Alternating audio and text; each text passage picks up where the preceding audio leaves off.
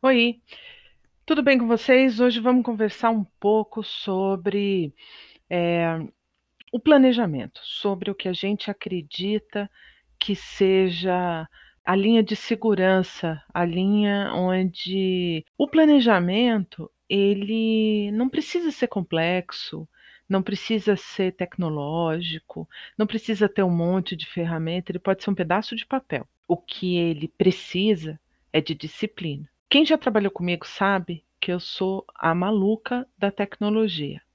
Dia que eu descobri o Trello, eu tive um acesso de alegria extrema, porque o meu raciocínio, que é cartesiano, combina com isso. Eu consigo, usando o Trello, entender qual é o meu projeto, como está o andamento de cada uma das tarefas do projeto, o que vem antes do que, como que, mas que gostam de um planejamento bem feito.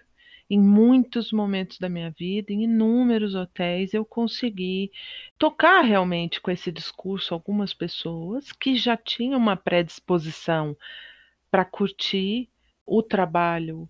E claro que o que está pautado pelo planejamento, se o planejamento é bem feito, é mais uma garantia, se não a maior de todas, de que vocês vão conseguir o resultado que vocês precisam. Então, assim, eu já vi gente fazer planejamento no caderno, já vi gente abrir uma planilha de Excel e fazer uma coluninha, os 5 Ws e 2 Hs, e, e depois uh, dividir por semana.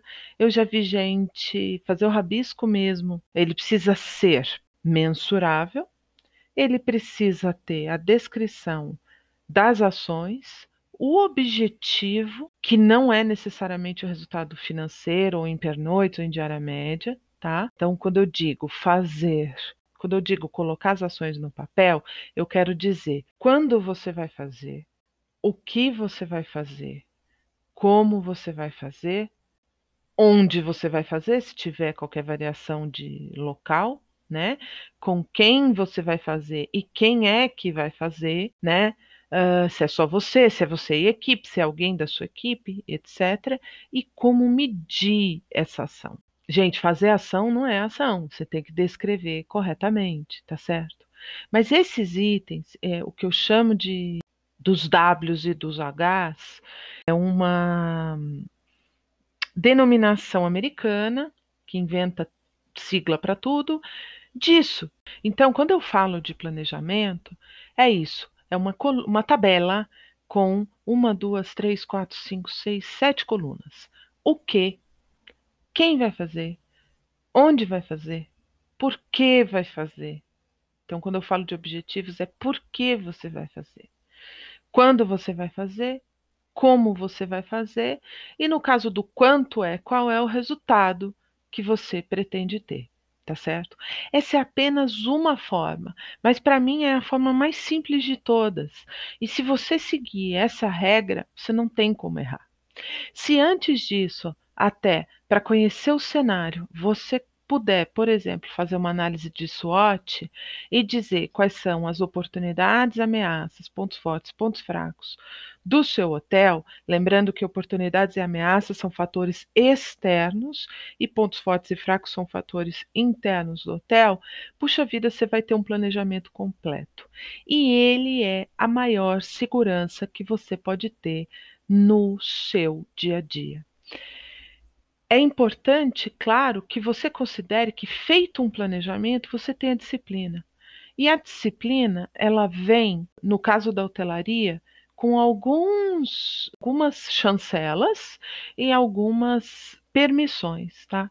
Todos nós sabemos, quem estiver envolvido com a operação, que a parte da tarde em algum hotel, mesmo na área comercial, é a parte em que você fica sujeito às intempéries, aos acontecimentos da operação. Então, eu sempre digo: nunca é, programe as tuas ações, se elas estiverem condicionadas à sua presença dentro da operação do hotel, para a parte da tarde. É uma dica. Concentra na parte da manhã porque você chega, faz a foto do seu dia, você colhe informações, analisa algumas informações e aí você vai olhar para o seu planejamento. Além do planejamento, digamos, mensal ou anual, que você vai dividir ele por ações semanais ou diárias, é preciso que você saiba como está a sua rotina. Então, quando eu falo de, de manhã e de tarde, eu preciso saber.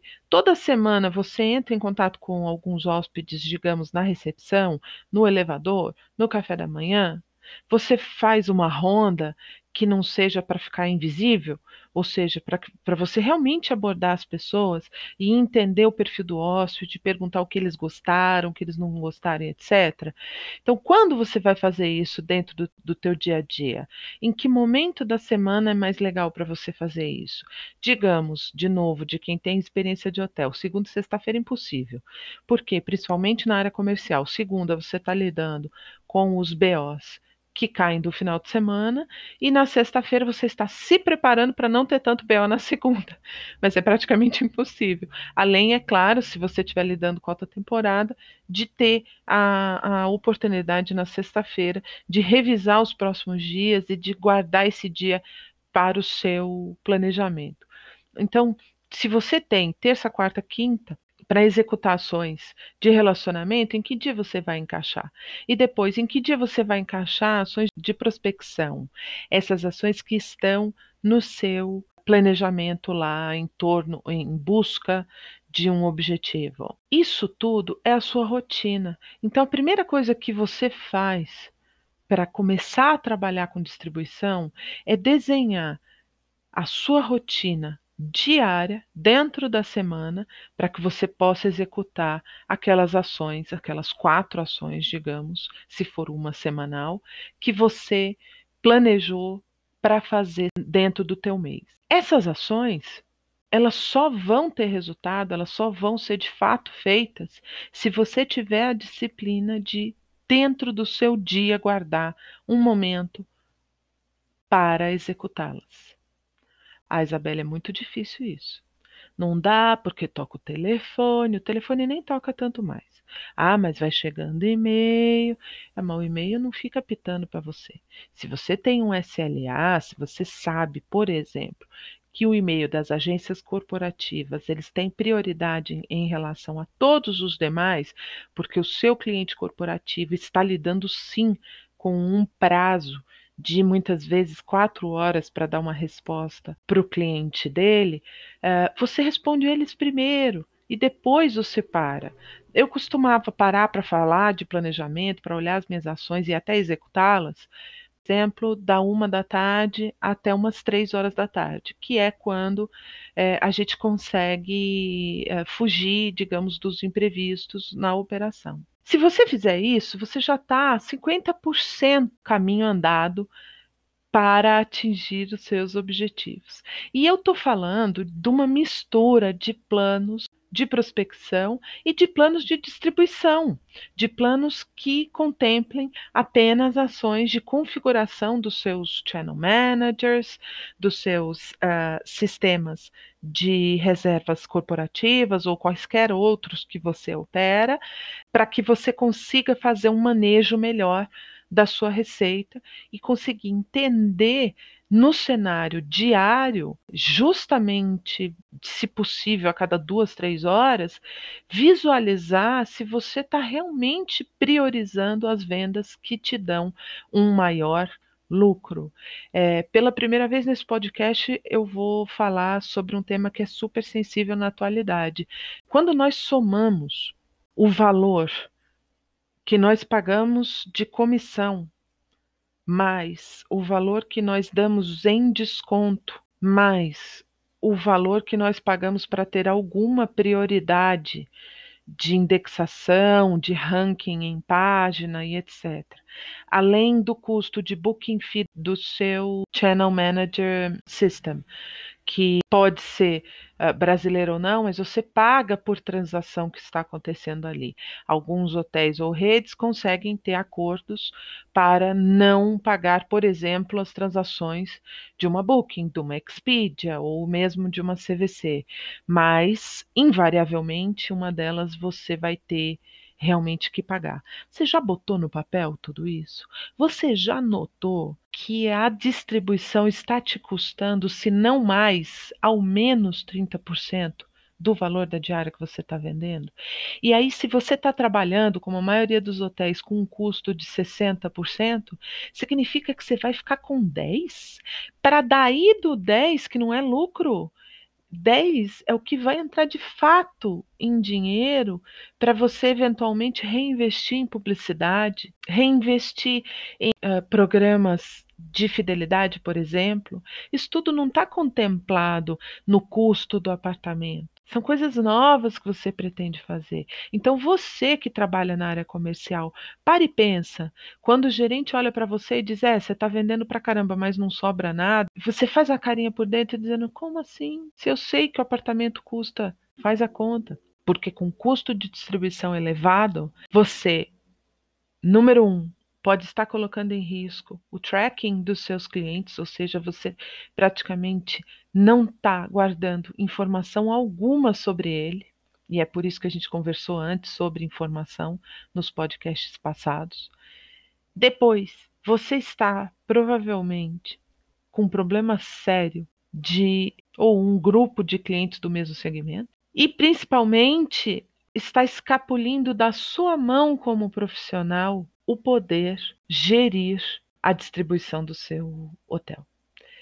Gente, executar as rotinas, executar o planejamento, nada mais é do que garantir a sua vida, a sua segurança como gerente ou como coordenador ou como parte integrante da equipe comercial de um hotel.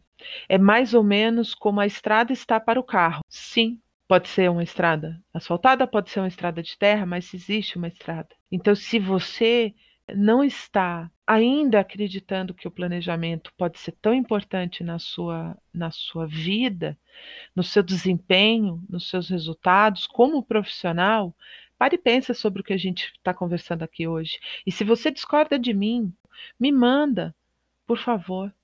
Manda um áudio, o link do WhatsApp está aí no, na descrição do episódio. Me manda um áudio, me manda um texto, me manda um e-mail, fala comigo lá no Instagram, onde você quiser, tá tudo aqui à disposição.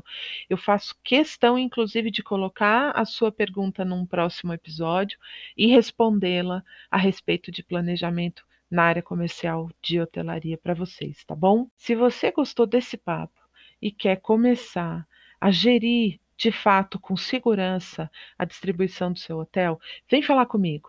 A gente pode marcar sessões particulares, ultra secretas. Eu estou adorando fazer mentoria. Vamos trabalhar. Valeu, até mais.